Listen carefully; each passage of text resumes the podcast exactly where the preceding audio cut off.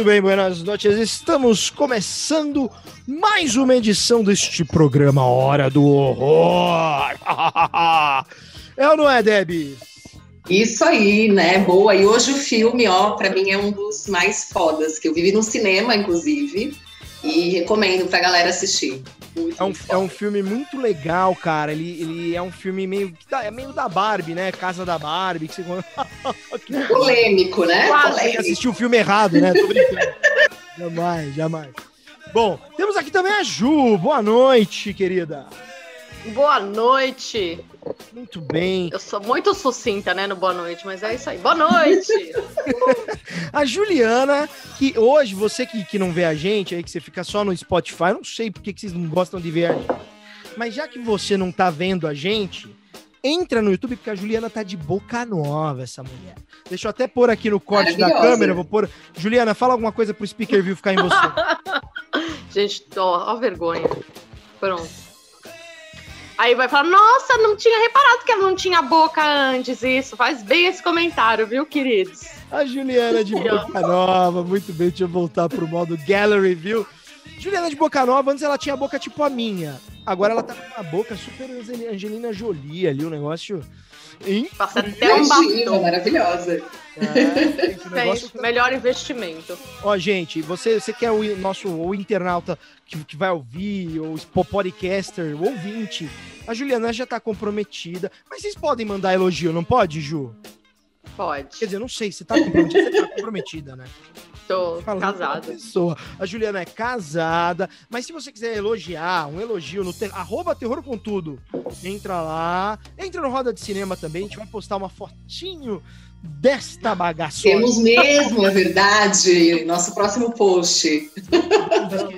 e ó, eu vou fazer um negócio, eu fiz isso offline, mas, gente, eu recebi. É que eu tô muito feliz. Moças, desculpa, mas vou ter que.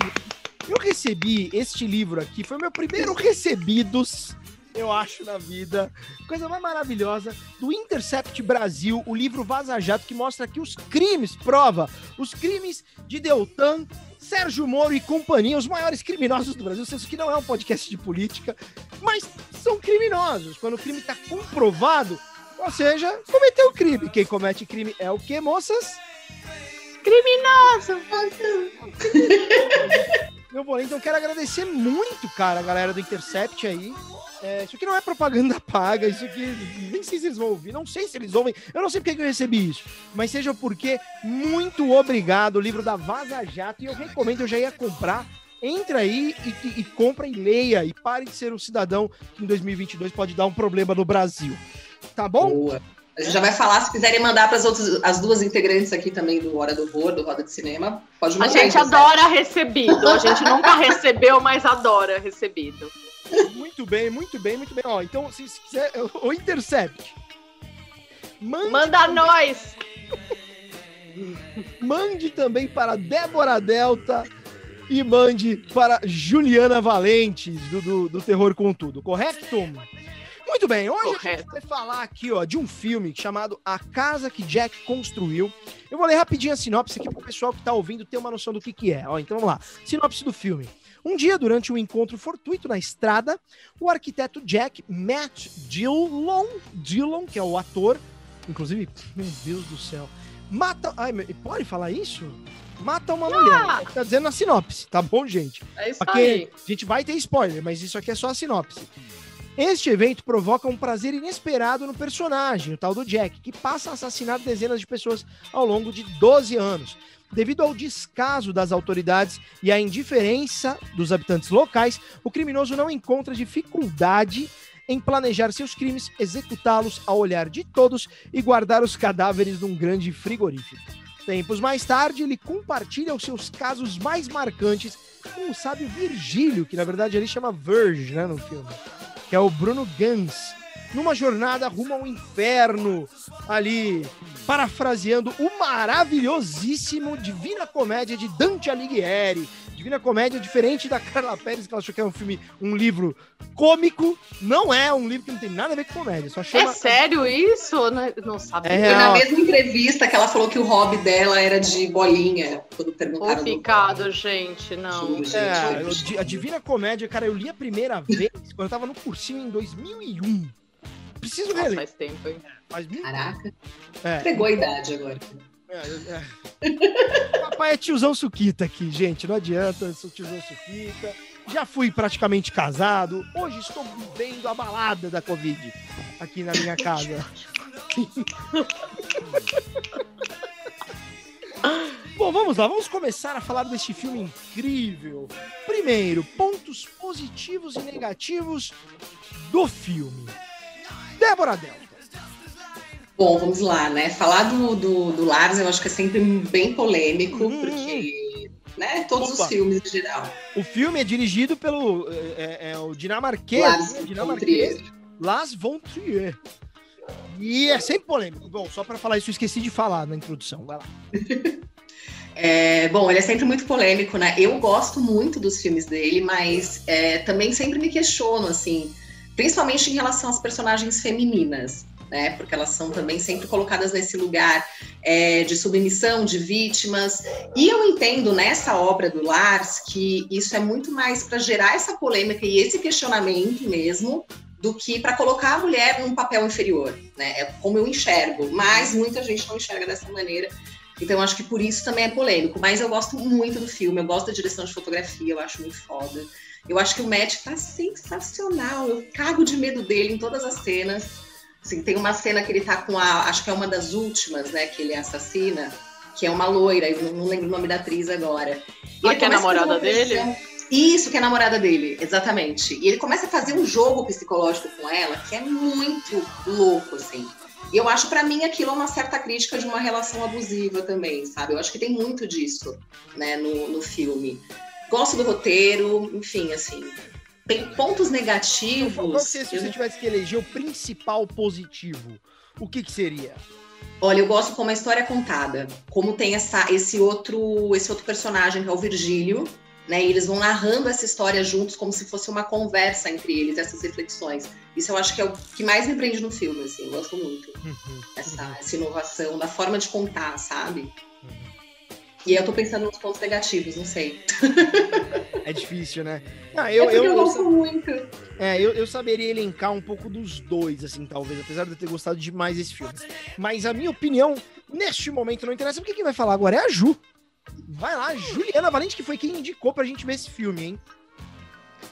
É, assim, é, eu acho que depois a gente fala dele, dele pessoa, né? O, vamos- o filme em si, pra mim, é um filme de roteiro, foto, arte e atuação. Atuação, assim, todos ali, eles me convencem muito bem. Até o policial que vai. Sabe aquela coisa? É tudo muito bem amarrado. E isso que a Debbie falou, que é a forma de contar a história, que é você acompanhar com o cara a hora que ele descobre que ele gosta daquilo, porque ele não sabia que ele, que ele gostava de matar, né? Você vê que é uma pessoa que tem toque, que é todo com mania de organização, de limpeza, e você vê que isso também não deixa ele andar, a vida dele andar, porque, né? Ele tá tão. E a hora que ele assume esse papel de assassino, que ele se descobre assassino, e assim, porque ele foi levado ao limite, não que justifique, nada justifica, mas você vê que, tipo, ele foi levado ao limite dele, né? E aí ele começa tudo aquilo ali. Pra mim, isso é. é, Sabe, dá um- faz uma virada no filme, porque ele vai ficando bagunceiro, né? Ele vai ficando sujo, uma pessoa que é mania de limpeza. Eu não sei, eu adoro. Eu acho que é aí que você vê muita atuação, muita arte, né? Essas coisas que da Divina Comédia, que aparece o inferno no meio de ele no meio de obra de arte, eu acho espetacular. Eu adoro isso. Adoro, assim. E, né, enfim, é, eu não consigo pensar também. Não, eu não foi um filme que eu fiquei com ponto negativo. Eu assisti ele logo depois de assistir Hereditário. E ainda eu falei com meu parceiro uma coisa que, que foi assim: olha, galera realmente perdeu o medo de, de fazer umas maluquices assassinando criança, porque antes tinha um, virou um tabu isso aí. Tabu total, é verdade. Porque nos anos 80, 90, a gente viu a rodo isso, né? Antes até. Aí, de repente, deu uma fechada nesse assunto de criança sofrendo dessa forma, que é, é o maior absurdo. É criança e animal, que a gente ficou horrorizado, né? E aí parece que tanto o Ari Aster como ele, tipo, desceram a mão. Tipo, ah, é? Vocês esqueceram como é que é? Toma aqui, ó. Aí você vê que o cinema fica em choque a hora que acontece, né? Que é bizarro, né, ali. cara? Pois é. Digo bizarro ficar em A incon- choque. Ah, não, a incongruência disso com o que acontece na vida real, e cada vez pior, não tem muito sentido, mas enfim, né? É o grande paradoxo. Exato. Cara, eu primeiro, quando assisti o filme, eu falei, caramba, fizeram um filme do Bolsonaro, né? É, eu realmente vi aquele, aquele psicopata, assim, ele é um cara muito mais leve que o presidente do Brasil hoje. O presidente do ele Brasil... é mais inteligente. Não, mais inteligente e mais leve, porque o cara, ele é um assassino, ele matou 60 pessoas. O Bolsonaro, talvez diretamente com a milícia, ela tenha feito algumas coisas que a gente não sabe ainda, não posso falar e afirmar, até porque isso é um podcast público, não vou acusá-lo disso, mas indiretamente o que ele, o que ele estimulou a Covid, é, pessoas pegando crianças, pegando... e a galera de boa, no meio de uma pandemia, o cara sai sem máscara, fala contra, inventa um remédio. E, e pelo amor, isso é, um, isso, é um, isso é um maior. Posso falar uma coisa, mas aí me incomoda ele e a pessoa que vai. Porque claro. assim tá rolando a, a Covid tá rolando, tá acontecendo, todo mundo tá vendo o que tá acontecendo, tá tendo notícia, não é que ninguém sabe que tem gente morrendo, não, tá todo mundo sabendo, todo mundo sabe que é, pode bater ruim diabetes, quem tem problema de respiração e N outros problemas, e as coisas vão acontecendo, você descobre uma dor ali, uma coisa ali, que é tudo associado. E tá, a gente tá recebendo informação.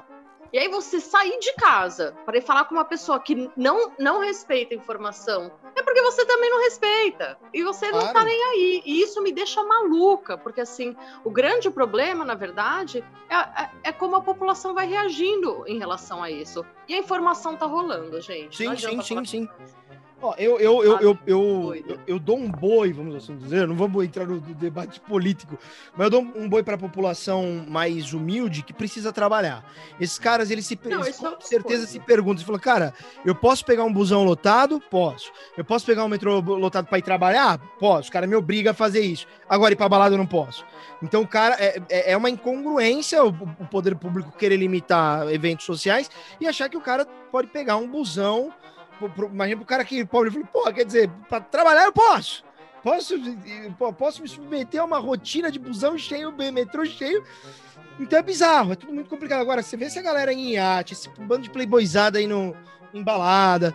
É, é, isso que a Ju falou, então eu faço coro total, total mesmo, assim, total mesmo. É. Vocês viram também que agora a gente retrocedeu, né? Após as eleições apenas. Que ah, todo mundo sabia. Gente, aqui onde eu moro tá rolando festa do Covid faz tempo. A gente, eu até brinco com meu parceiro, porque a gente vai passear com a Perpétua.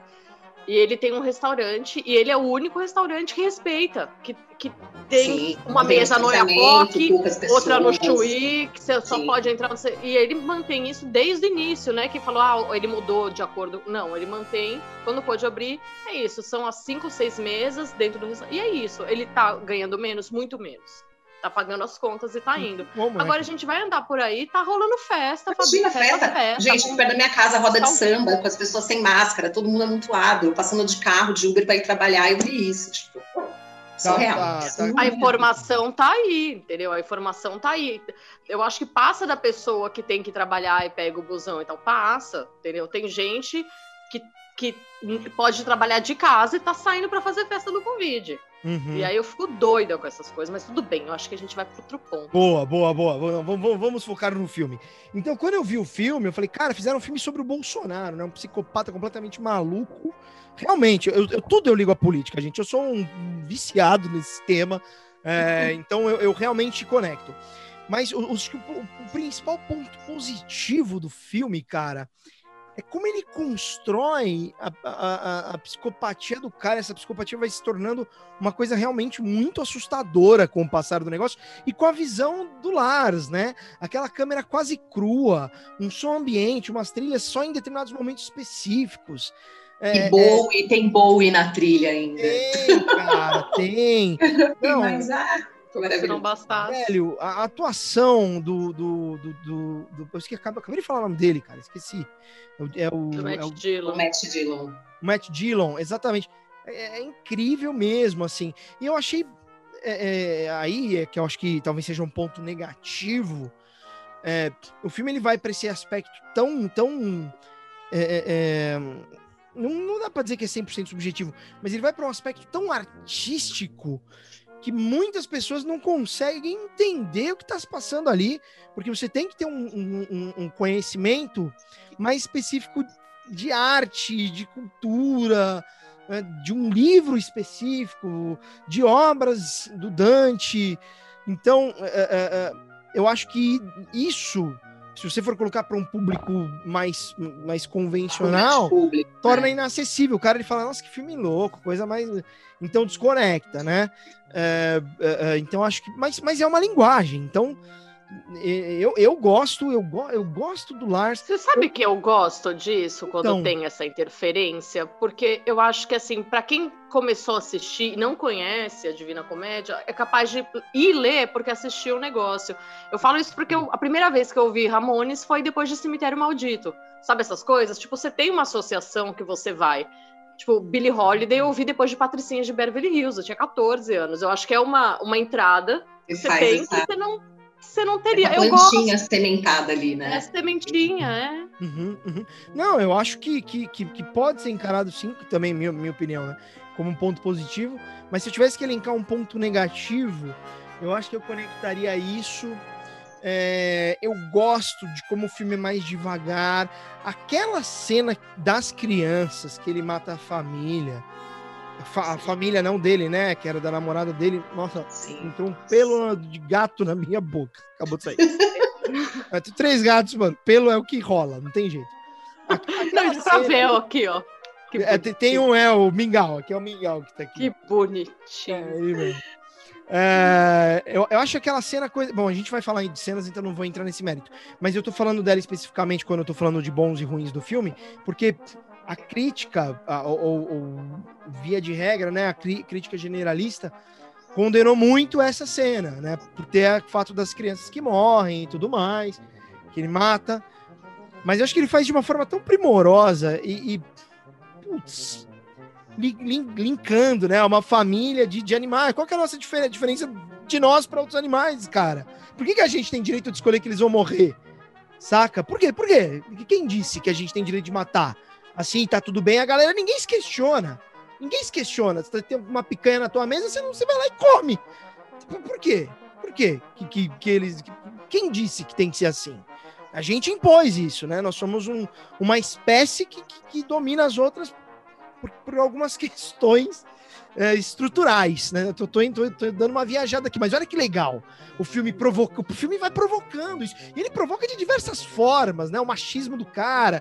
Enfim, é, é um filme tão poderoso, cara, é tão foda, é tão foda e tão cru, e eu gosto dessa coisa crua sabe, que traz a real. Quando ele pega o negócio do peito da menina lá, ele começa a cena, meu cara, puta relacionamento abusivo, machista pra caralho, né? que, que peito, hein, não sei o quê, que foi que gosta dos peitos da mina. Na verdade, ele queria arrancar.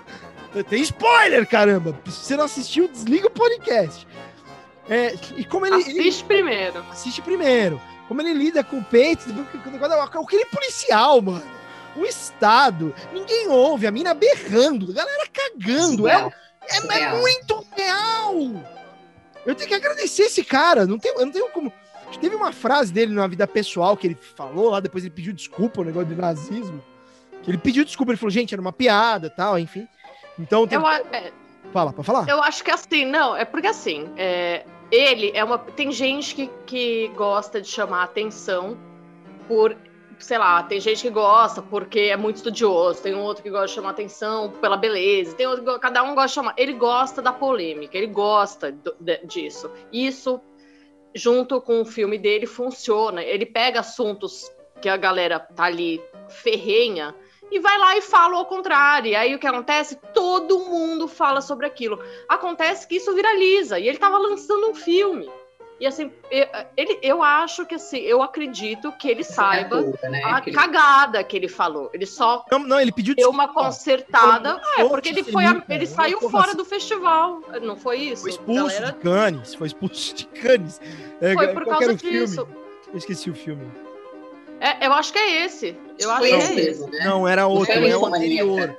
Melancolia? Melancolia, será? melancolia, melancolia. Foi melancolia. Agora, agora me diz uma coisa: daqui a 15 anos vão falar que, quem que foi o único diretor que foi expulso de Cannes por falar não sei o que lá. Ai, que filme que era? Melancolia. Ai, vamos assistir? Pum, entendeu? Mas você acha que é uma estratégia de marketing? Eu acho. Eu, eu acho, acho que ele, ele é ele uma é pessoa burro, que né, gosta gente? da polêmica. ele é.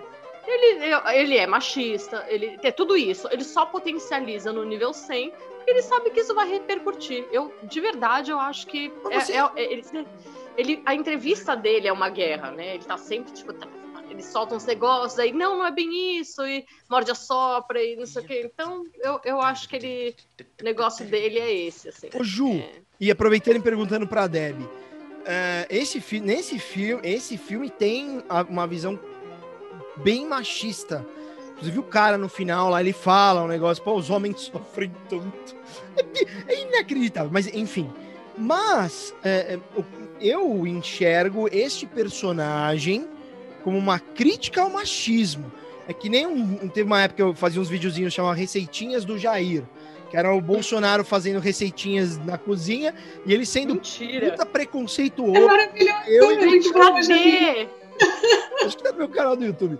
Aí, Nossa, manda no grupo depois pra eles verem. É sensacional, Ju, é muito bom. E, e, lá é o Jair Bolsonaro, e aí ele é super racista. Tipo, tem o pão preto e pão branco. É óbvio que ele vai escolher o pão branco. Falar, a internet encheu o saco, vamos fazer com pão preto. Tem, uma, tem umas coisas assim, mas que o lanche, a receita era pão preto, ele queria mudar pro branco, enfim. E, então, mas aí vem uma amiga minha que, que ela é super das causas e de todas as causas. Ela, ah, cara, eu não gosto dessas piadas aí. Falei, ó, não é uma piada que. Eu não sou eu fazendo uma piada. É a imitação do Jair Bolsonaro fazendo a piada, ou seja, é o Jair. É uma zoeira com o Jair e não com o povo negro. Eu não tô é, zoando o povo negro, estou zoando o, o Jair Bolsonaro. É uma imitação, né? Então eu acho que quando o Lars ele traz essas questões ali, é um personagem que é para justamente mostrar como é um, um, um cabão babaca.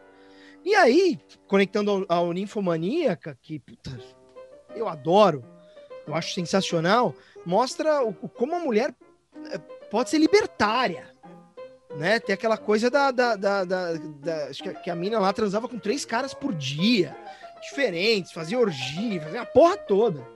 Então, eu, eu vejo que as personagens femininas dele em determinados filmes são muito potentes e eu acho que ele, que ele realmente compra a causa do feminismo. E nesse filme especificamente, eu posso estar falando a maior besteira, me corrijam, mas nesse filme especificamente, ele, ele, ele tocou esse aspecto do machismo para mostrar como, como, como existe o machismo, como existe o, racismo quando o policial tava dando uma blitz num, num negro black, black power no canto e, e, e passa o, o, Jack, coloca o peito da mina em cima do carro e sai fora.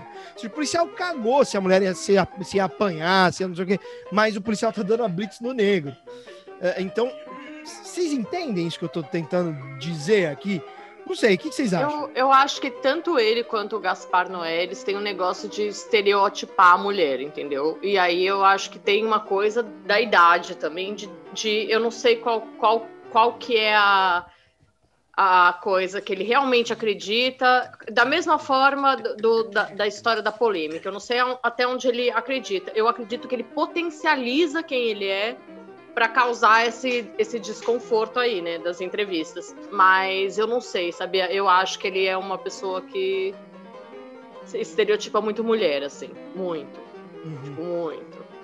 Né? Ele, e eu acho que talvez seja dele, né, problemas da infância, mamãe não Mas você acha que o Ninfomaníaca, por exemplo, você não acha que ali ele colocou a mulher num lugar potente dela, dominando ela foda-se o que vão falar, falar ou dela. Eu acho que vai... não, porque é mais descontrole, né? Porque é uma doença. Então eu acho que é mais um descontrole de impulso do, do sexo do que de, de uma potência feminina, assim, sabe? De um.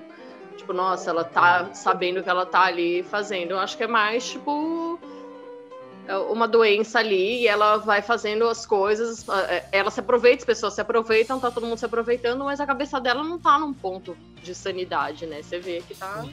Uhul! e você, Debas?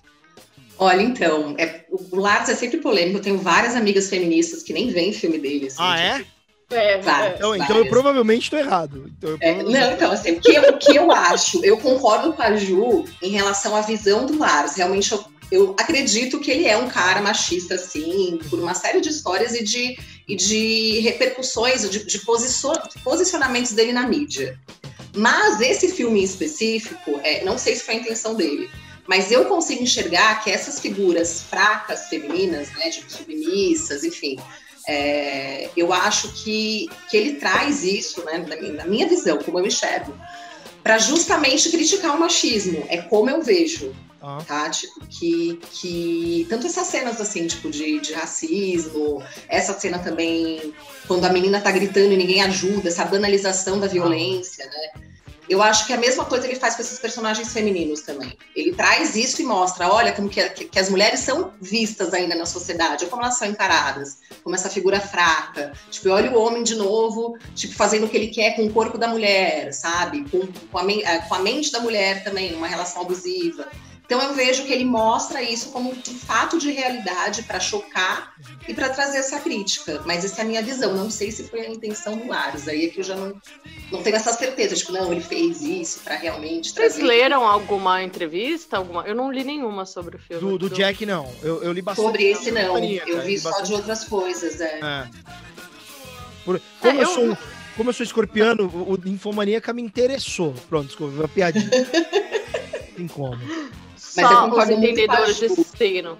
Sobre o, sobre o ninfomaníaca. Eu vejo ela, num, num para mim, é desesperadora. Assim, ela tentando sair desse lugar de o corpo só, que ela só, só, só se vê como essa mulher se ela satisfaz os caras sexualmente eu não vejo como uma personagem empoderada, assim. acho que é o contrário. Uhum, uhum. E, e, nesse, por exemplo, nesse filme, para mim fica, tipo, tem, umas, tem a personagem, a, a, mulher chata, que é aquela primeira, né? Ele, ele põe muita cara. Muito, é muito estereótipo. São bem estereotipadas. Né? É, a mulher chata, histérica, né? Enchendo o saco, o cara dirigindo ela na orelha dele, que eu acho que é uma coisa que muito homem reclama. Cadê Fabrício? É, é, é já vai Fabrício voltar. caiu.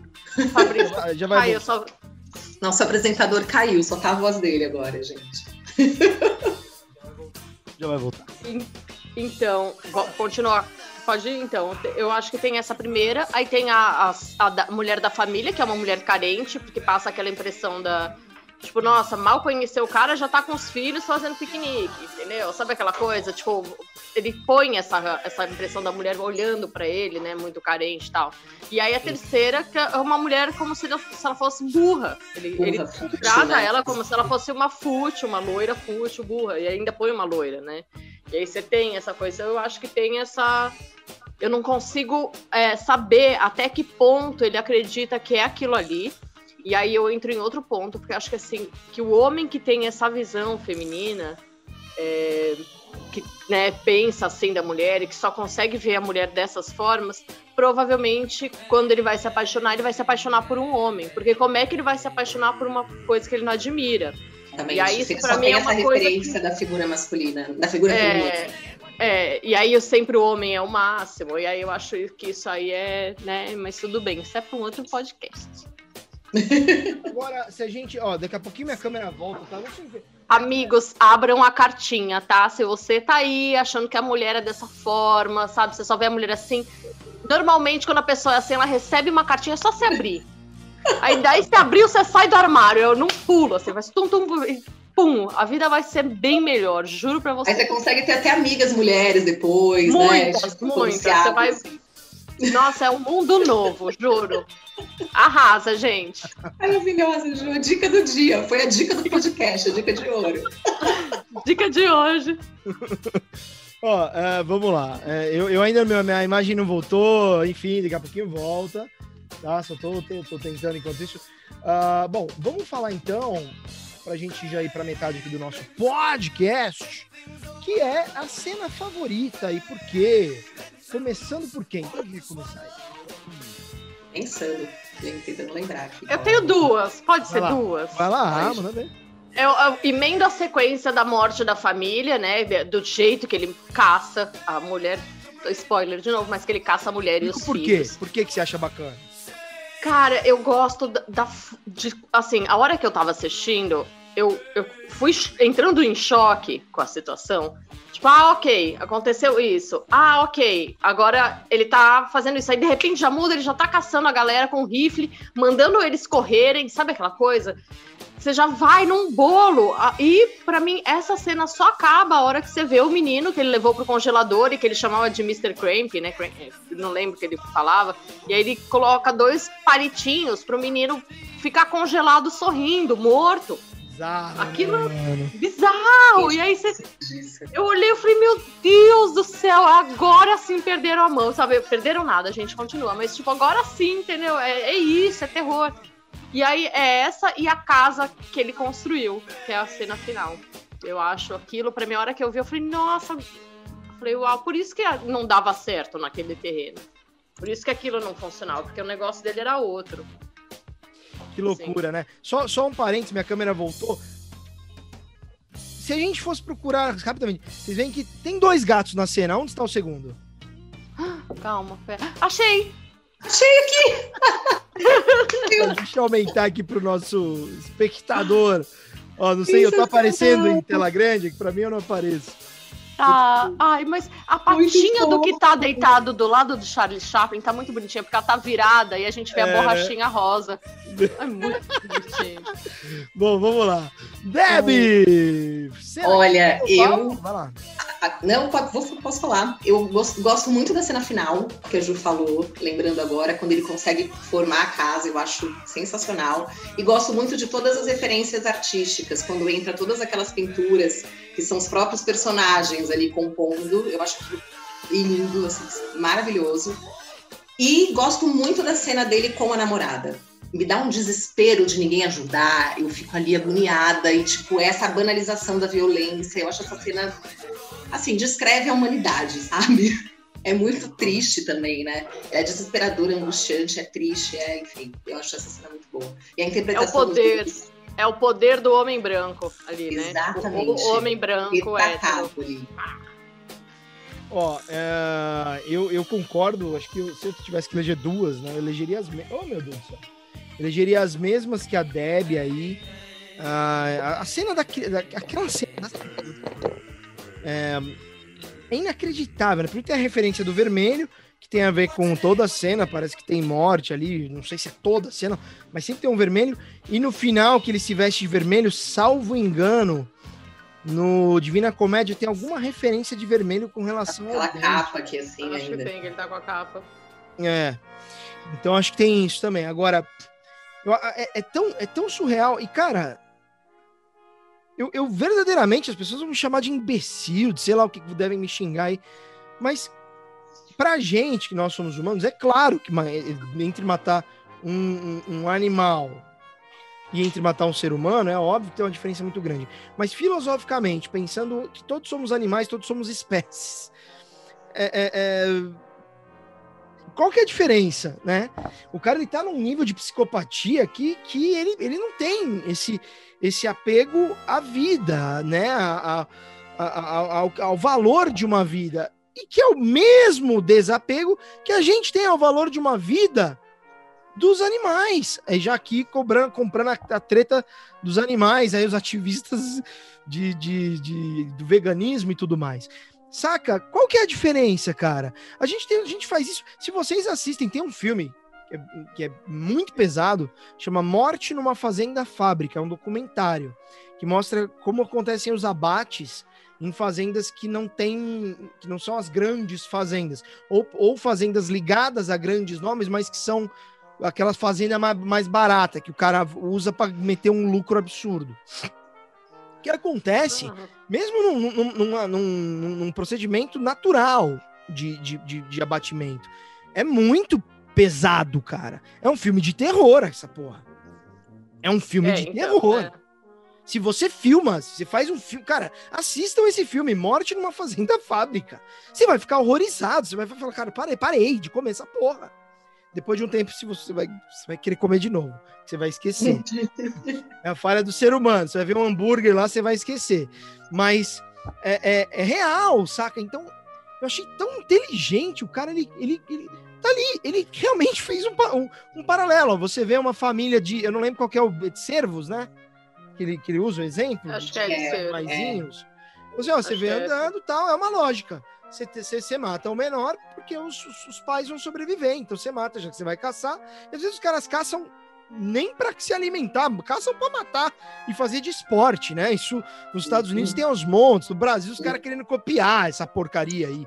Eu sou absolutamente contra rodeio, caça, essas coisas todas. Uh, então, tô, tô, expandindo aqui a minha explicação, porque a segunda cena vai ser bem mais rápida. Então, quando ele explica a lógica, assim, de uma forma absolutamente fria, psicopata que é, que ó, é assim que funciona, então mata aqui. Então aqui vou matar o menor. E, e mata. E, e, e ainda acho que a cena foi leve. E aqui vão me xingar. Cara, Mas ele, ele acha? mostra A hora morte. que a- ela- ele faz a mãe dar comida pro, pra criança morta. Meu Deus. É Não, forte. isso aí. Deus, Surreal, sabe? Tipo, surreal, surreal. É, quando eu falo assim, a, cena leve, é o momento do tiro, que ele não mostra. É, o momento do assassinato mesmo eu acho que é mais de boa, mas esse- depois, Nossa. o psicológico, que eu acho que é mais bizarro É pra mim. Porque, É sabe um- aquela coisa que você lê do serial killer e normalmente você vai ler as coisas? Eu gosto bastante de ler sobre isso. Aí fala assim: o cara tinha requinte de cruelda- crueldade porque ele era sádico e ele fazia vítima, fazia aquilo. E é exatamente isso que eu acho que ele quis colocar ali, né? Tipo, o sadismo do cara e como ele realmente se divertiu. E ele estava se divertindo pra ele, aquilo na cabeça dele, de louco, porque a gente passa o filme inteiro dentro da cabeça dele. A gente não sai da cabeça dele em segundo nenhum. Então, naquela cabeça dele de louco, pra ele aquilo ali tem um sentido. E por mais que você, você fala, meu Deus, esse cara é louco, que tá vendo sentido nisso aí. Mas a gente em nenhum momento vai pra cabeça da, da vítima. A gente. Ele não. O, o diretor não deixa a gente criar empatia com as vítimas. A gente não deixa a gente entrar ali e falar, nossa, puta que pariu, corre pra lá. Não, porque você tá o tempo inteiro na cabeça do cara. É uma loucura isso aí. Uma loucura. Cara, eu sou muito doida quando eu vejo essas coisas, porque eu começo não a torcer pelo, pelo psicopata. Mas eu fico, ai, eu não quero que achem ele, deixa tá, deixa assim, sabe? Porque Cara, não me minha avó. Minha avó era assim, saudades da minha avó. Minha avó era assim, assistiu Rejeitados pelo Diabo comigo. Aí é muito forte esse filme. Não sei se vocês já viram. O- Não, o Fabrício tem certeza que não.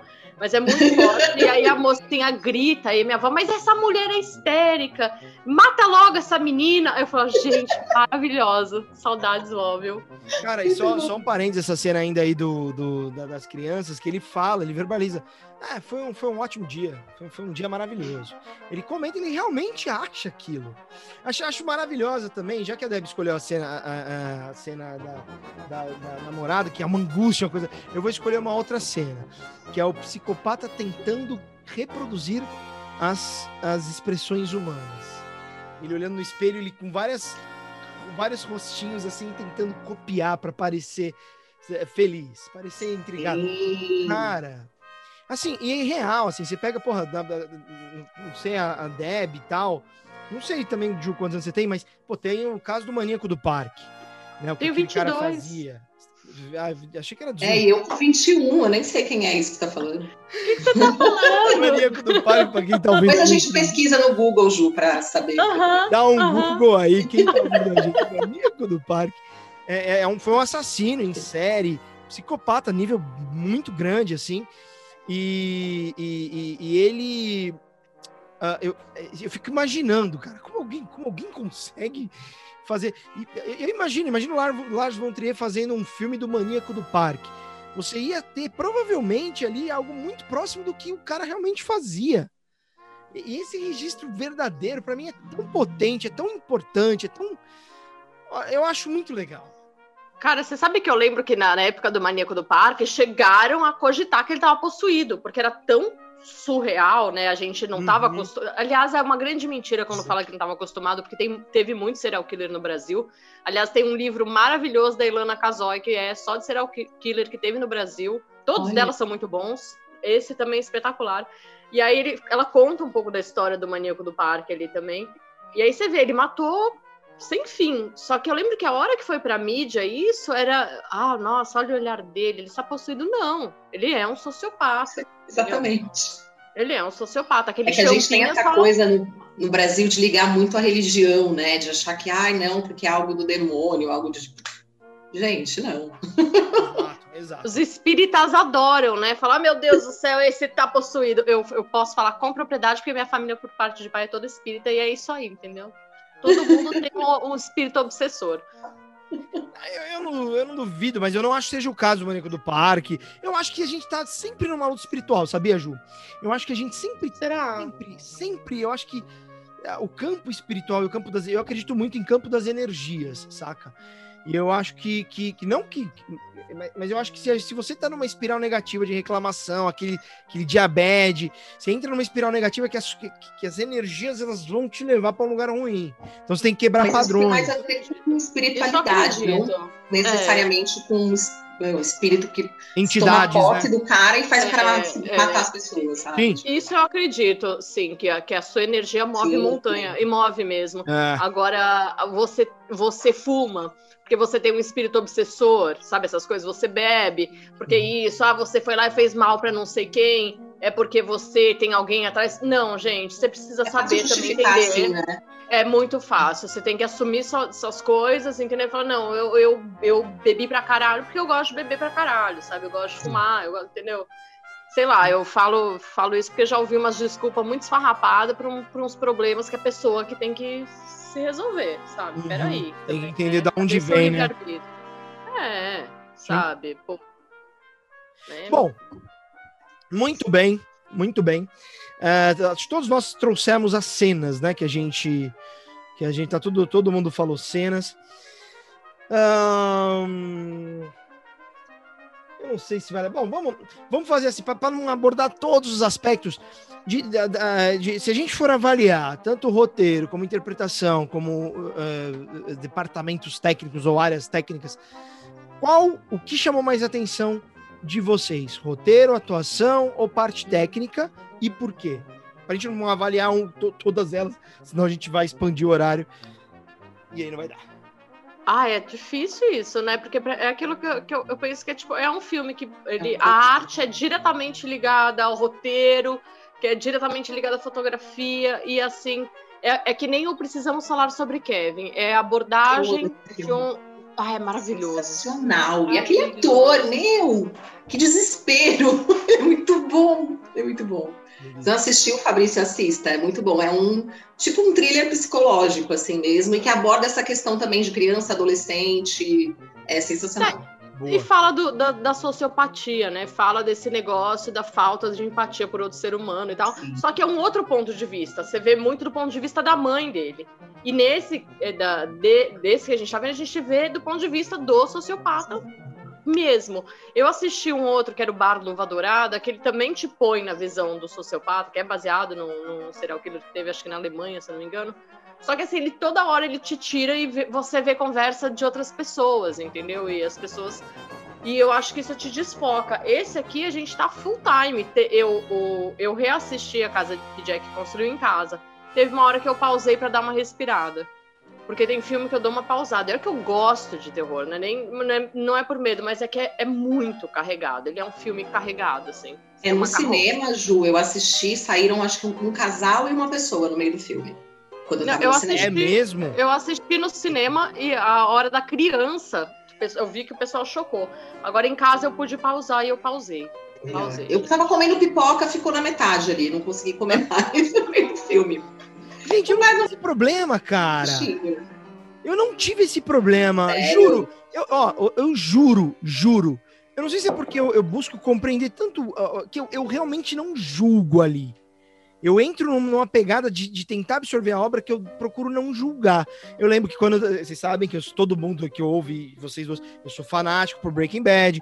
Tem o Walter White, a minha ex-noiva, ela odiava o Walter White, cara. Mas eu amo o Walter White, eu me, eu me apego com eles, mas é que as cenas, a, a, o- a- a- como fala, o negócio psicológico ali, pra mim é o que mais pega. Por mais que eu fique Atenção, cansada. Eu É. fico cansada de ver muita. É que nem o Mártires. É um outro filme que eu quero muito que vocês assistam também. O filme é espetacular, mas é tanta tortura, mas tanta, que tem uma hora que eu preciso dar uma pausa e parar, porque eu entro no filme. Eu entro de cabeça. Assim, pra você ter ideia, quando eu, fazia direção de curta, eu não ficava na câmera, eu sentava perto pra ficar assistindo, como se eu estivesse no teatro, pra ficar vendo a atuação. Demais. Porque, só que eu me. ah, Então, mas aí eu entro, entendeu? Eu tô Mergulha. nadando, mortal de frente, de costas, e quando é um filme desse eu fico meio bagunçada, sabe? Precisar um. O que já não acontece comigo, pelo menos, eu acredito que com a Ju também não, e com o Fabrício acho que já acontece, que é quando tem cena de, de meu, morte, essas coisas mais tipo. Que não é o, o- o terror psicológico. Espírito é Isso uma pra mim, bosta. tipo, Nossa, pra mim é Você de jura? boa. Ah, eu gosto de espírito. nossa. E eu não, eu não consigo mergulhar tanto, assim, eu consigo ver mais com um olhar de tipo, ah, que legal, que divertido, eu não tenho tanto medo. Agora, Mais esse tipo fora, de né? filme, é, agora esse tipo de filme que nem o desse do Laros, eu acho muito difícil não mergulhar, assim, não entrar e precisar de um respiro também. Ô, Dé, mas e, se- e você, se fosse escolher É, é parte técnica, interpretação ou narrativa roteiro? O que, que você acha que, que se destaca mais? A Ju não conseguiu, né, Ju? Pra você, é pra você não tá consigo, acho que é- interligado. Tipo, acho. Tá. É, eu, eu concordo também, eu acho que é um, é, tem, tem um certo elo, assim, né? Que, que é o que faz a obra ser tão boa e tão potente. Mas o que me chamou mais atenção de tudo foi o, o roteiro mesmo, como é contada a história, justamente por ser pelo ponto de vista do sociopata, do psicopata. Eu acho sensacional o personagem do Virgílio também, assim, adoro. É, e o Matt Dillon tá maravilhoso, né, gente? Porque ele não cai naquele clichê, ele fica, às vezes, naquela apatia, e de vez em quando você vê aquela, aquele olhar dele que dá um pânico, um medo do cacete. Mas ele é muito bom, porque ele não cai no clichê do sociopata, assim. Você realmente Olha. acredita que ele é aquilo. Eu acho que é uma das melhores atuações dele, viu? Ouso dizer, posso estar bem enganada, mas na minha opinião é uma das melhores atuações dele, Ah. assim, que você. Só um ponto, voltando ao que a gente estava falando das mulheres nos filmes do Lars, tem uma frase nesse filme que me chamou muita atenção, né? Que é o, o Virgílio, o Virgin, enfim. É, ele falando. Tem um, o, o, o, o, Oh, meu Deus, o Jack. Ele vai contando as histórias, e aí o Virgil falou: ah, mas essas mulheres do que você conta aí são todas assim, fáceis, caem fáceis, são todas burras. É, que, que eu acho que é uma forma que o machista estere- estereotipa a mulher. E aí foi um, foi um checkmate, ele quer dizer, então, quer dizer que elas são, para você, elas são todas burras e, e simples, assim. Eu não sei, é, só, só para complementar aquele debate, tá? Não tô querendo levantar novamente. Acho que tem esse ponto que é um ponto para marcar como o personagem é de fato muito machista, e isso é muito questionável, mas eu, se, se as mulheres dizem que o, que o cara ele é machista, eu não sou eu que posso dizer que não é. Né, e que os outros filmes, eu acho que talvez eu precise aprimorar um pouco a minha visão. Mas, vamos lá, se fosse escolher uma dessas três partes, eu acho que é o roteiro também, porque é muito, muito, é muito interessante. Só que se, se você não tivesse uma, uma, uma direção de fotografia tão impecável, uma parte técnica tão impecável e a atuação do, do tão, tão, tão foda, esse filme não funcionaria, né? E olha, ele, ele é todo muito foda, ele é, ele é todo muito foda. Quem tá ouvindo a gente, que ah, eu vou, vou ouvir mesmo, depois eu assisto, ah, ah, ou, ou quem assistiu, gente, eu, eu convido a reassistir, porque o filme ele, ele é mais parado. Ele é um filme mais contemplativo. Ele não é um filme que você vai, nossa, tipo um hereditário. Ele tem uma crescente perfeita e é um negócio incrível. O personagem tem uma puta curva no, no, no Jack, mas o filme, ele, ele é. Saca? Ele tem. Ele é flat. Ele tem, ele tem os momentos altos dele, claro que tem. Mas ele não é um filme pra você que você vai ficar as duas horas e meia, o que também não facilita. é, mas as duas horas e meia ligadão. Vai dar uma cansada, às vezes dá uma parada, dá uma respirada, né? Eu fui muito bem, segui as duas horas e meia muito bem, não tive problema. Mas então É, no acho que cinema eu fiquei, eu fiquei muito vidrada, viu, Fábio? É? Eu fiquei tipo assim. Eu acho que a, a questão que a Jo até falou de parar para respirar não é nem porque o filme é monótono ou flat, Não. mas por- porque ele é muito impactante e você fala, pô, eu preciso de um respiro. Eu não sei, pelo menos eu enxerguei assim. É, é, é o, o que eu- a impressão que eu tive dele é que é, é um livro. É como se eu estivesse lendo um livro com ápices de história, assim, que você fala, meu Deus do céu, calma, pera, sabe?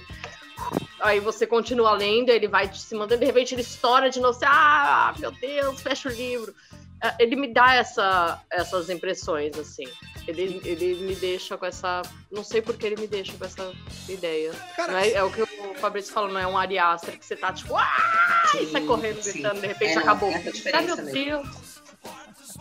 Ó, tem, tem uma, uma- uma- Não é bem uma cena, é que me veio agora na cabeça, se eu tenho que falar. Que é o, a explicação que ele dá pra lógica do vício. Pro ciclo do vício, o negócio da sombra.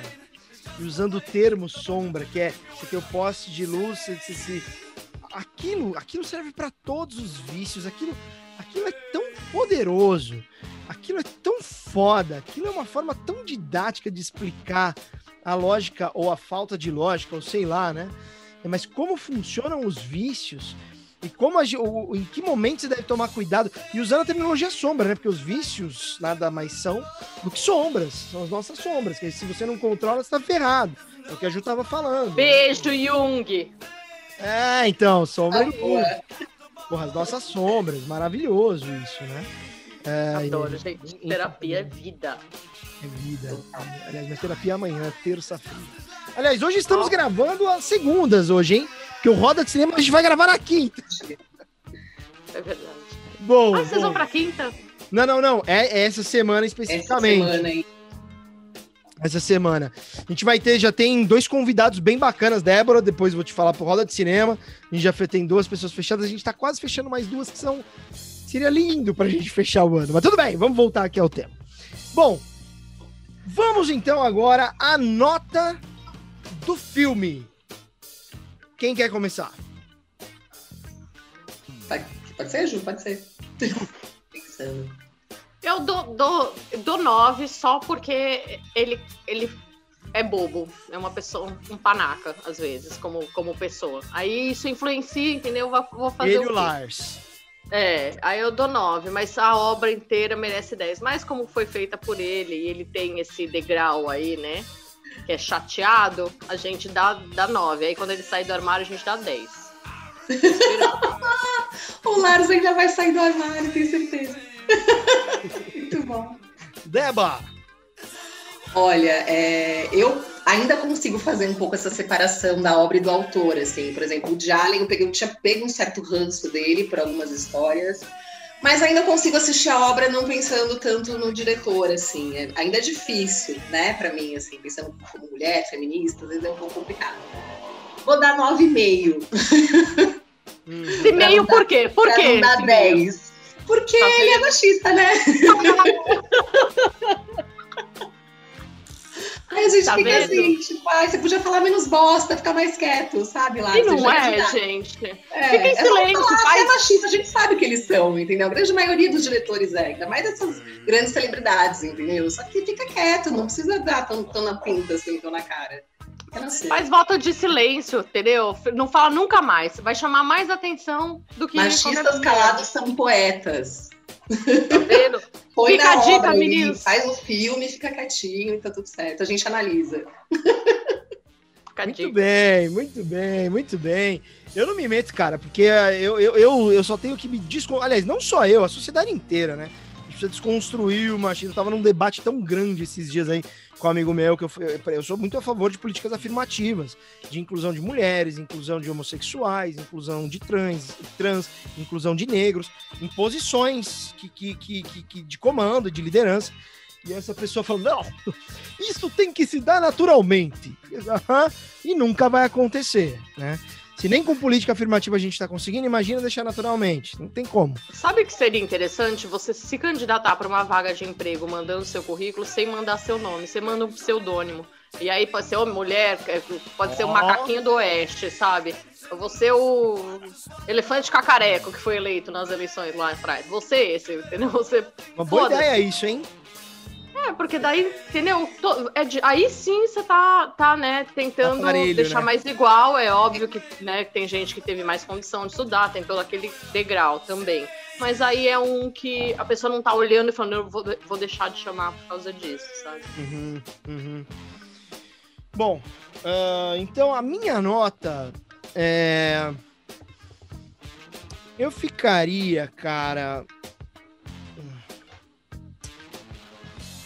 Eu, eu, eu, eu, gosto do filme, viu? Eu, eu não gosto de dar, dar nota muito alta, porque eu talvez não colocaria ele num dos melhores filmes da minha vida, não.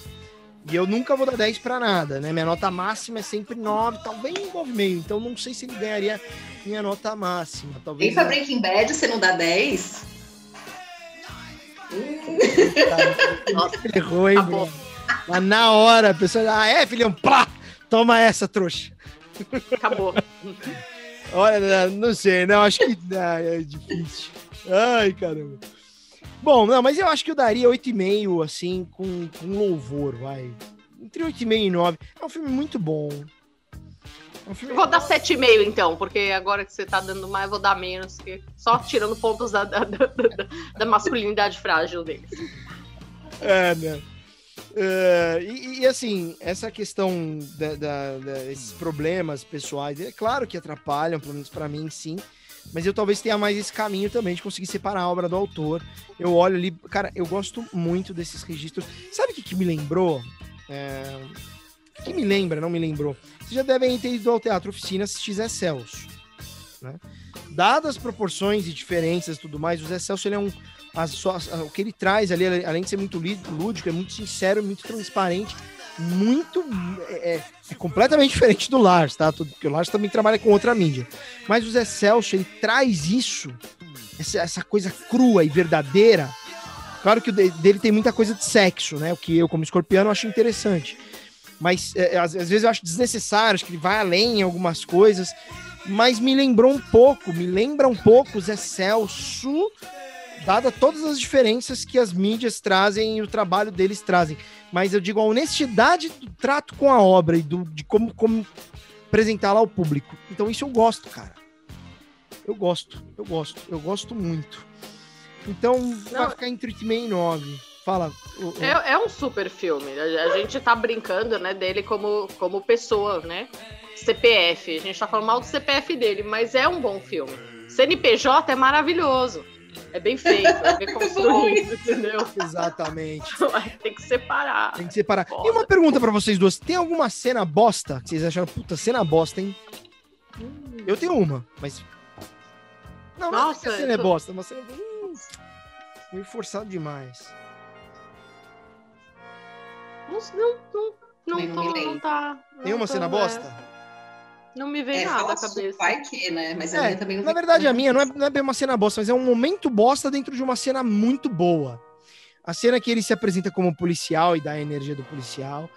Aí ele quebra e vai, eu sou corretor de seguros, agente de seguros, sei lá, né? E aquela mulher que parecia tão inteligente, né? Falou assim: não, você não vai entrar, cara. Você tem que ter algo com o teu. O teu. Como é que chama? O badge lá, o. Identificação. Distintivo, a identificação distintivo.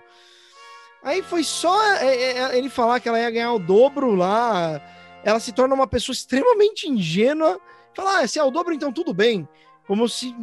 Entendeu? Isso para mim foi um pouco incoerente, apesar que mostra um pouco, talvez tenha ligação com a questão do, do, do, do inferno, né? Que tem a ganância. Então, como a pessoa pode se fuder por causa da ganância. Então, mas é aquele momento eu tava gostando tanto ali delas, firme, falou, não, você não Acho vai... foi uma quebra muito, tipo, foi, que não fez muito sentido, né? É, mas talvez tenha sido proposital. O doutor falou: ó, quando você fala de ganância, a pessoa cai. Ela é super inteligente, até, sabe, ter, mantém uma lógica quando você fala de contextos sociais, já você não apresenta distintivo, você não vai entrar, não sei se é policial, mas é tocar na ganância que a pessoa cai. Talvez tenha sido isso. Mas eu achei que foi uma quebra muito brusca. Então esse momento foi um momento bosta. Eu falei, ah, mano. Saca? Tipo, porra, bicho, não, não é assim, brother. Sabe, foi você acabou de marretar a cara da mulher com o macaco, você vai me fazer um negócio desse? Exato, exatamente. É, é enfim, enfim.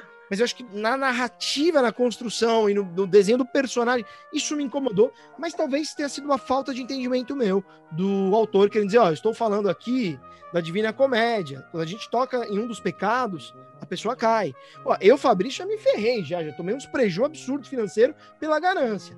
Hoje em dia não caio mais, mano. já, já perdi dinheiro mesmo, assim. Se eu falar o dinheiro que eu, eu perdi dinheiro mesmo. Saca? Eu poderia fazer um puta curso no Canadá por um ano e meio. Por causa de ganância. A pessoa talvez. Pirâmide? Opa, não, não, não chegou a ser pirâmide, não era pirâmide, mas é, era um negócio de um rendimento que não existia, só que teve uma hum. galera que ganhou esse rendimento, ganhou por um ano e meio. Só que aí chega um momento, o, o negócio não se sustenta e aí quebra. Eu entrei no final. E que perdi uma grana. Comprei ações do Ike Batista. Não! Perdi dinheiro.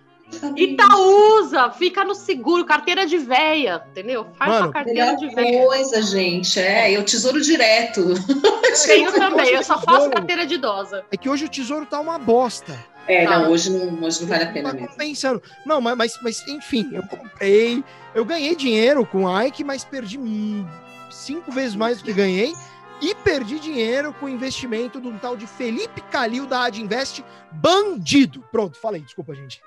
Mas vocês não viram, gente? Só, só, fazendo um parênteses que o Serginho Malandro falou que ele caiu na pegadinha. Caiu! Ele investiu com um cara que roubou todo mundo. Ele roubou uma galera, assim, Oi, que investiu cara. com ele e tá preso. Ô, esses caras estão roubando. Nunca mais ele essa grana. E agora, em momento de pandemia, esses influenciadores digitais não caiam em nenhum. É tudo um bando de mentiroso. Acredite em um. Eduardo Moreira, eu falo isso porque eu conheço ele, faço parte de um grupo com ele, de trabalho, de coisas, de política, de investimento. Então, hoje, tô, hoje eu tô bem, né? É, então, não compre nada. Betina, empírico, Imagina. influenciador. Tem um Greg News, a gente mudou um pouco de assunto, mas é só um parênteses.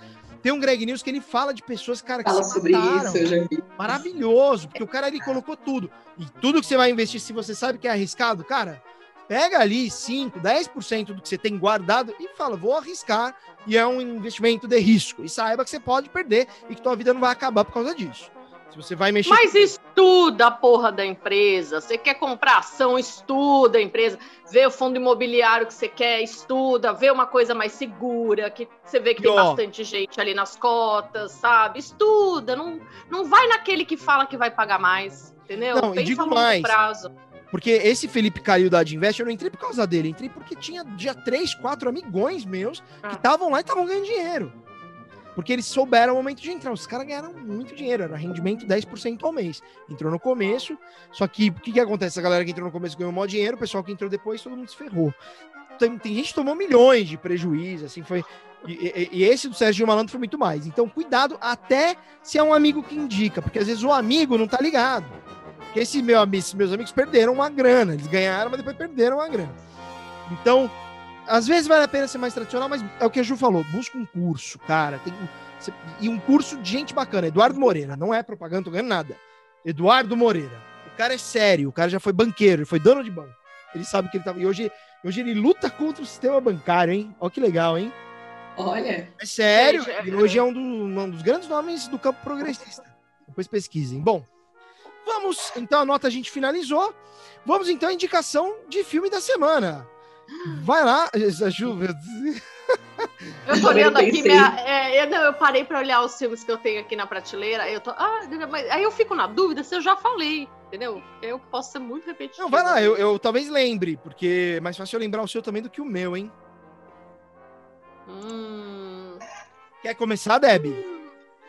eu vou indicar uma série, pode ser, que eu tô reassistindo. Pode. Mas lembra que tem que ser hoje de terrorzinho, porque hoje é um Sim, sim. É uma série nova, na verdade, mas a primeira temporada, ela já tá na quinta, mas a primeira temporada não é tão recente, assim, que é American Horror Story. E eu adoro muito a primeira. amo. A primeira temporada eu acho que é uma das melhores, eu tô revendo.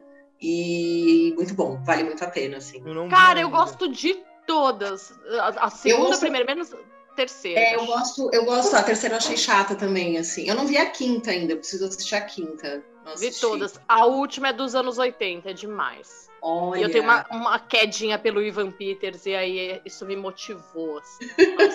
Ó, se o Cauã Raymond fizer qualquer filme, a Débora vai assistir. Eu nem acho ele tão bom ator, Essa- gente. Mas... Mas, mas é que tem coisas, né, Débora? É por isso que a gente assiste, né, gente? É que nem quando eu ia ver filme do Antônio Bandeiras, eu sou apaixonada. Hoje ele já tá mais caidaço. Jura? Mas eu era Ai, apaixonada, eu ia assistir coisa muito ruim. Eu vi a Balada do Pistoleiro, uma das coisas mais ruins que eu já vi. Mas eu fui assistir porque tinha ele, cabeludo, com o peito de fora e tocando violão. O amante Mas latino. aí eu me abstenho, eu não, não, não entro na obra. Eu falo, a obra é um lixo, eu vou ficar vendo só as cenas com ele. entendeu? Eu fico pensando, na hora que o diretor filmou isso aí, ele falou: é essa aqui, ó, que vai fazer as meninas. Ah! Aí, É tipo isso, É, gente. Ai, não, mas nesse momento eu sou muito ridícula, eu não sou nada cinéfila. Ah, mas faz adoro. parte. O, então, é, American Horror Story, temporada 1, Deb, ou todo, todas as. É, eu, todas, eu assisti até a quarta, eu gostei, mas é que Dá eu gosto medo. muito da um, assim. Dá pra Não. assistir de noite? A, a, a, a 1 eu acho que tem mais espírito, a 1 e a 2. É. Mas. Ele- Fabrício é ele- melhor assistir começo É. de tarde. É, Hora do mas almoço. ela vai pra tudo quanto é universo. Ela fala de eh, OVNI, ela fala de Legal. aberração circo, ela fala de casa assombrada, sociopata, política. Tem uma delas que é só sobre política que você vai Esse ele vai amar. Nossa, mano. Aí Amar. sim. Aí fala sobre o.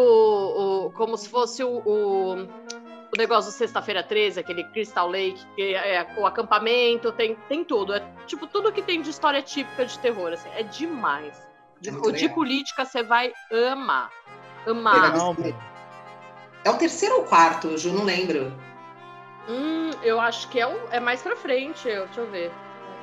São cinco temporadas, só eu tô muito louca. Acho que tem mais, né? Nove. São nove. Nossa, então eu não assisti nada, só assisti quatro. Eu tô muito louca achando que tinham cinco. Não, tem. Nossa, tem umas mais pra frente ali que você vai amar. Eu acho que é a, é a sétima, é a cult. Ah, então eu não vi. Eu vi só, acho que só o trailer, mas eu não assisti. Uhum. É, a, é a cult. Fabrício, você precisa ver. Você vai adorar. É, começa pela sete, então, pra você não ficar Começa pela sete, porque elas não porque elas são independentes, é. Ah, elas são. Tem, tem um nome que, que, que se dá a essas coisas diferentes. A, a, a, digo, quando começa e termina, não, sabe, quando não tem continuidade. Ju, você. Eu vou jogar lá para trás, então, porque daí eu tava vendo. Ó, eu tenho dois filmes dele aqui. E aí, deixa eu ver aqui, peraí. Eu queria lembrar o, o segundo. O primeiro é A Casa dos Maus Espíritos. E o segundo é Mortos que Matam, e os dois são do Vincent Price. Eu não sei se vocês conhecem o Vincent Price, eu adoro. Eu vou anotar aqui já é até. Ator de terror lá das antigas, tipo, era ele, Boris Karloff, tipo, o Bela Lugosi, é todo mundo, os primeiros, assim, lá, os primeiros primeiros. E o Vincent Price, ele é um cara, além de, dos filmes serem ótimos, que, enfim, ele é uma pessoa muito carismática. Sabe quem que é ele? Hum. Você já assistiu Eduardo Mãos de Tesoura? Sim. Sim. Sabe o pai do Edward que fez a mão? Uhum. É o Vincent Price. Foi feito em homenagem a ele. É, porque o Tim Burton é muito fã do Vincent Price.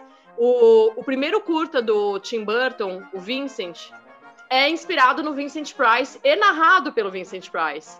Então ele conta a história do menino como, tipo, que o menino chamava Vincent Malloy, mas ele sonhava em ser o Vincent Price, que deve ser ele mesmo, né? O próprio Tim Burton. Então, é um puta ator, gente. É, ele é de babá.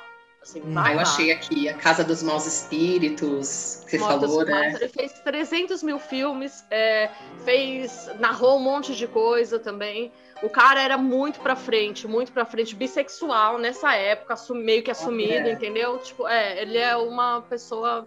Sensacional. 10. Ele é um cara muito 10. E fica os filmes que também são muito bonitinhos. Como é que chama, então? Não dá medo. Mortos que Matam e A Casa dos Maus Espíritos. A Casa dos Maus Espíritos foi, foi refilmada, se eu não me engano. Tá, e dá para assistir de noite, de dia? Como não, é que é? não, não é nada. É, é, super tranquilo, porque o esqueleto deles nada mais é do que um esqueleto empurrado. É isso, porque a gente tá, tipo, em 1900 e bolinha, sabe? 1950 Entendi. e pouco. Então, tipo, é, é isso. Uhum, uhum. Não, não, vai muito para longe, mas é muito. É uma delicinha de filme, assim. E ele é um puta ator, ele é muito charmoso. Nossa, eu acho ele demais. Ó, a Débora vai gostar, hein? Tô brincando, né? Ai, ai. é sempre bom, gente, ver filme com gente bonita, eu gosto. Não, e ele é ótimo, você vai virar fã. Sabe aquela pessoa que você vira fã? Que você vai, aí você vai ler sobre ele e você gosta mais dele ainda? É o Vincent Price. Muito bem, muito bem. Bom, o filme que eu vou indicar, cara, é um filme que eu assisti muito tempo. É um filme antigo, ele é de 2007, salvo engano. É, direção do, do Guilherme Del Toro também, se não me engano aqui, que é o Orfanato, cara. Nossa, eu lembro desse filme. Bom. Inclusive, eu preciso reassistir. É, eu, lembro, é, eu lembro, eu assisti no cinema isso aí com a minha ex-noiva na época. É, mas eu, eu, hoje, eu, inclusive, realmente eu não lembro muito bem, mas eu lembro que eu gostei. Sabe quando você lembra que, putz, esse filme me impactou e foi bom, mas você não, não reviu? Então, eu sei que é bom, eu sei que eu gostei, então indico aí para as pessoas assistirem O Orfanato, não sei onde tá passando. É, dá para assistir à noite, assim, talvez não de madrugada sozinho e tal, mas dá para assistir. Né? É um filme que, que é de boa, assim. É um filme é hispânico, né, Ju? É, eu acho que é hispânico, ele não é a tradução, produção é. estadunidense. É eu acho que tá mexicano. no Netflix, viu? O orfanato. Terá o orfanato? Eu acho que tá, deixa eu ver. É de 2007. Desculpa. Eu acho, é, deixa eu ver. Eu tinha visto, eu não lembro se era no Netflix. Eu vi esses dias em algum acho... dos. Hum. Então, não sei. Ah, talvez não, talvez não. É, eu não sei onde. Pode ser. Eu não sei, não, eu não sei onde foi. É, eu também não sei. Bom, mas enfim, dá um Google aí, você que tá ouvindo a gente, e procura, né? Vai estar tá em algum lugar aí pra você ver. É, mas vale a pena, cara. É um filme bem bacana. Orfanato, de Guilherme Del Toro. As atuações eu lembro que eu gostei bastante. É um filme freak, assim, tem algumas coisas assustadoras, mas é interessante. Eu super recomendo. Gente, é isso. Acabou. Acabou. Mais uma edição. Que tristeza. Cara. Vocês querem dizer alguma coisa pra gente finalizar? Alguma coisa que eu não perguntei? Dá o Eu tchauzinho. queria dizer, fazer só uma curiosidade, gente, que eu acho que eu fui muito lesada no início do filme, porque eu não reconheci a Uma Turma, tá? É só isso que eu queria falar pra vocês. Total, eu também não. Eu também não. Eu só fui saber jura? depois, que aí, Eu também. né, sobe lá, né, você, vê todos os atores, andando, aí eu fui ver, cara, era uma turma. Pra mim, ela tá muito diferente do filme. Tá não muito sei. diferente. Tá muito Porque com a Nossa, referência não. Tarantino dela, eu não, não, não sabia era ela, gente. Foi muito Gente, a primeira eu coisa- sozinha. Eu pensei, cachê reduzido, hein? Cachê reduzido que já morreu no começo. Você tira um ator top, tá pagando menos. Olha, mas isso já aí, isso aí é truque do produtor. Que ele, quando ele vai apresentar o filme, fala assim, ó, tá, uma Truman tal. Só que, na verdade, ele, ele- ela tá numa cena, cena de ele paga menos, exato. Tipo, saca? Então você coloca em menos ali, mata rápido, paga o cachê mais barato, mas tá no filme. Aí na hora de você falar com o patrocinador que vai pagar o negócio, de onde vem, faz sentido, entendeu? Isso é truque do produtor. Maravilhoso. Vou usar. Então, dá o tchauzinho de vocês aí, vai. Despede da galera. Ai, gente, é sempre muito bom estar aqui com vocês, enfim, não só no Roda de Cinema, eu adoro Hora do Horror também. É, adoro filmes de terror, enfim, espero que tenha sido muito bom para vocês, muito prazeroso, que tenha dado vontade de assistir o filme para quem não assistiu. E, enfim, eu sempre gosto de falar de filmes bons, né, também. Eu acho, apesar de todas as polêmicas do, do Lars, eu acho uma obra-prima, assim, acho muito bom. É isso, valeu. Muito bom. Ju! Ah, gente, que tristeza, né? Eu fico chateada quando acaba. É ruim, né? A- é ruim, é ruim. Eu gosto de ficar batendo papo falando de filme, falando mal dos diretores. Mentira, tudo bem. É, aqui a gente só fala bem, a gente só faz comentário. Tô só comentando. É, mas é isso, gente. Assista, assista muito filme de terror, né? Aproveita aí, sem medo. A vida real já dá muito mais medo, garanto. entendeu? Não tem nada num filme de terror que seja pior do que as coisas que a gente já passou, né? Boa. Então tá tudo certo, assim. Mergulhem nesse universo, que é maravilhoso. Muito bem, muito bem. E pra semana que vem a gente definiu fora do ar, a gente vai analisar as duas obras de psicose, né? A gente vai analisar aquele primeiro preto, é, o primeiro psicose, né? Lá de sei lá de quando, quando foi, era preto e, preto 60 e branco, é, não lembro agora o ano. E o de 1990 e alguma coisa, que é da década de 90. Eu gostaria muito de falar do Motel Bates, mas ah, eu acho que vale a pena um episódio só sobre Motel Bates e até dá tempo. Eu quero. É, eu assiste. quero assistir. Eu Hum. preciso. Você sabe que o meu nome no meu Instagram, pessoa CPF, é Norman Bates. Que Ah, maravilhoso. é? Eu sou Norman Bates. sempre com surpresa. Eu achei, eu achei uma pessoa Juliana Valente. É você, meu? Eu! Ah, eu É que eu tinha muito cabelo, muito, muito cabelo. Ah, ah, Aí não. eu cortei e doei, mas a gente já tá trabalhando pra crescer essa grama de novo. Já tá crescendo esse rolê. Então, semana que vem, Psicose de 1900 e tchananã e de 1990 e tanto aqui. A gente vai avaliar essas duas obras maravilhosas. E eu confesso que eu assisti primeiro de- da década de 90. Depois que eu pro outro. É, então eu vou ter que reassistir, não vai ter jeito. Então, Psicose na próxima gravação. A gente deve gravar aqui sexta-feira. Vamos ver se a gente vai manter aqui na sexta. Hoje é segunda. E é isso. Bom, Lembrando para todos vocês, acessem o nosso Instagram, arroba Roda de Cinema. Ah, curte lá, em breve a gente vai separar. Eu e a Ju, a gente tem que conversar como que a gente vai fazer esse movimento de separar o Hora do Horror do Roda de Cinema para que as pessoas possam ter, é, quando acessar, não, não misturar os conteúdos, né? Porque acho que é um conteúdo tão específico do Hora do Horror, acho que merece sim ter um canal específico. Então, de repente, a gente vai de fato criar um negócio só do Hora do Horror. É, é, acho que faz mais sentido. Acessem arroba Roda de Cinema aí por enquanto. Entrem no Spotify, Anchor, Google, Google Podcasts, eh, eh, Pocket Casts, Apple Podcasts, Radio Public, mais um agora que eu não tô lembrado, e acessem a gente no YouTube. Estamos também no Catarse, lembrando que tudo que vai ali atende pro Catarse. Não conseguimos doações ainda, mas quando vocês doarem, tudo isso é revertido para obra social e ajuda esse podcast a funcionar melhor. E você tem muitas contrapartidas ali. Você pode, inclusive, participar aqui deste programa conosco. Tá ok, Brasil? É, está ok. Um forte abraço a todos vocês. Viva o cinema nacional. A gente se vê em, bre em breve. Um grande beijo, outro e fui! Até a próxima!